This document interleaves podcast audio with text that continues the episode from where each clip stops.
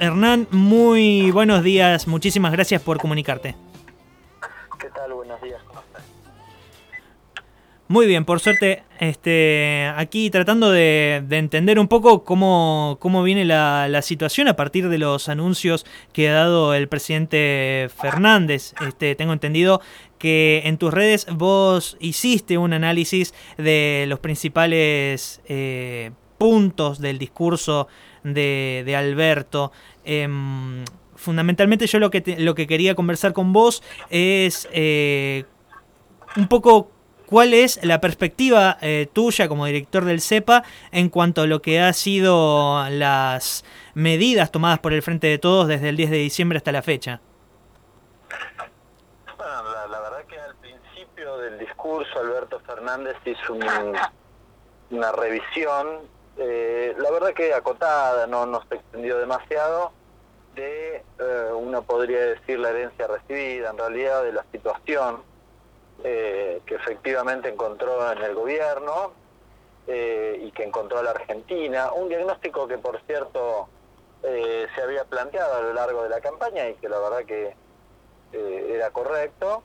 Y lo complementó con las medidas, con una descripción de las medidas que tomó el gobierno desde el 10 de diciembre para acá, debe haber enumerado unas 15 medidas, tal vez alguna más, yo creo que tienen la orientación correcta. El diagnóstico del gobierno es que en la Argentina la situación económica la hemos pagado todos, pero básicamente hay sectores que eh, la han pasado peor que otros y ha orientado los cañones justamente a ese segmento. Me parece que el caso paradigmático ha sido el de la tarjeta alimentar, que básicamente eh, digamos, le, otorga una transferencia de ingreso de manera directa a las madres eh, que tienen hijos de menos de 6 años, que están embarazadas, y complementariamente también podemos mencionar eh, lo que ha sido el bono para los jubilados y lo que ha sido el aumento para los jubilados que se ha concentrado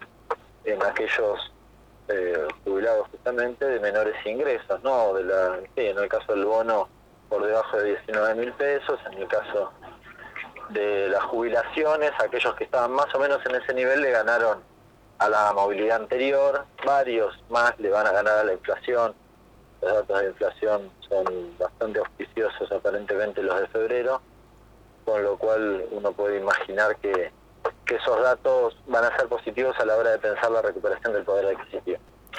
¿Cómo, mm, eh, bueno, parte de los tópicos que han sido agenda en las últimas semanas ha sido esta cuestión llevada en los medios de que en realidad las nuevas medidas en torno al bono de los jubilados y mm, esta nueva disposición de los haberes jubilatorios terminaría siendo una pérdida del poder adquisitivo para eh, con los pasivos. Eh, esto vos habías salido a desmentirlo, siendo que Clarín había agarrado solamente una parte del, del informe del, del CEPA.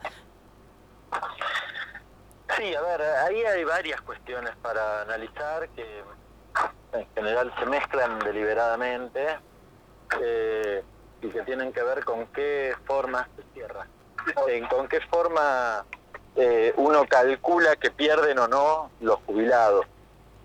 Eh, a ver, en primer lugar, digo, uno debería pensar la jubilación en relación a la, a la inflación, digamos, eso es básicamente la pérdida o no de poder adquisitivo.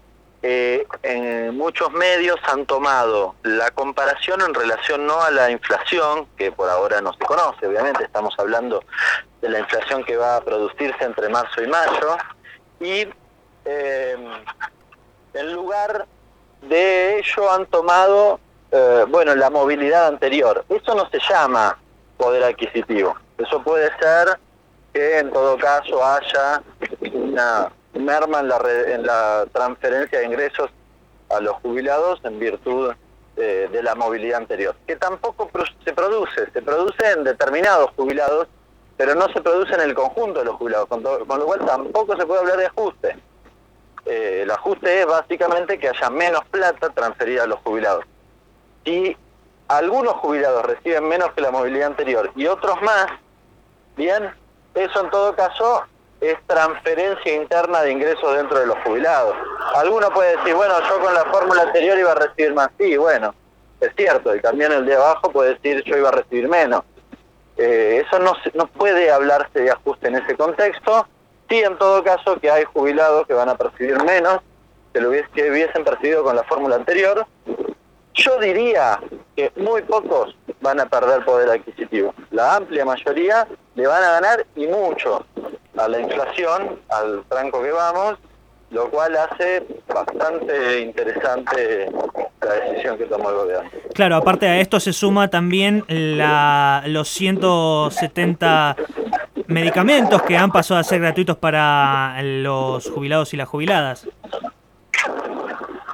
Eh, sí, exactamente, eso sí ha sido una decisión muy trascendente, ¿no? Promesa de campaña además, pero ha sido una decisión muy trascendente porque por lo que significa, no solo en términos de ingresos, se estima que unos 3 mil pesos dedican los adultos mayores a los medicamentos, o sea, es una transferencia indirecta significativa, pero no solo por eso, sino porque además, eh, a ver, estás hablando de, la vida de, de nuestros adultos mayores, no estamos hablando de alguna cosa este, cuasi superflua o de un lujo o de un gusto que podrían darse los jubilados y que tal vez estaría bien, pero no estamos hablando de eso, estamos hablando de una cosa tremendamente básica que es la posibilidad de acceder a los medicamentos. Insisto, nadie toma remedios porque está aburrido o porque le gusta, sino porque alguien se los recetó porque tiene alguna patología.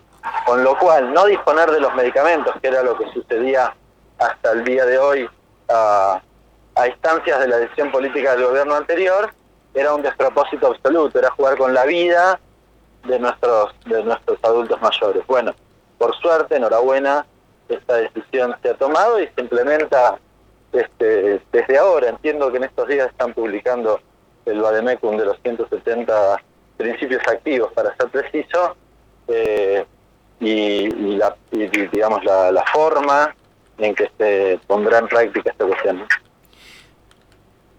Estamos hablando con Hernán Lechter, director del CEPA.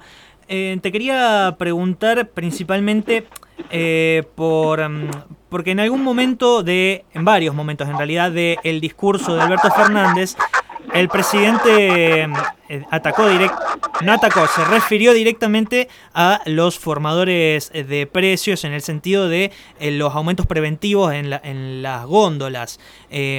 esto haciendo también a una de las causas de la, la inflación eh, casi que por inercia. Yo te quería consultar si hay otros elementos que hacen a la, a la, inflación que se está dando en los próximos meses y que además la semana que viene el INDEC va a informar en cuanto a los números de febrero que decías vos van a ser auspiciosos.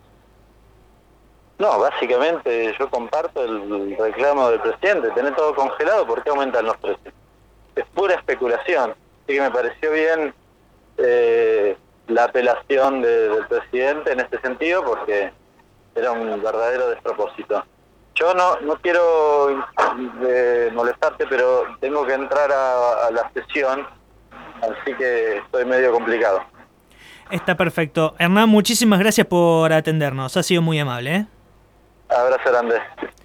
Hernán Lester, que es el director eh, del CEPA, que es el Centro de Economía Política Argentina, dando algunas opiniones en cuanto a los anuncios en materia económica del presidente Alberto Fernández el pasado domingo y a la situación en la cual nos encontramos en términos económicos y macroeconómicos en nuestro país a partir del 10 de diciembre con las nuevas medidas tomadas por el Frente de Todes.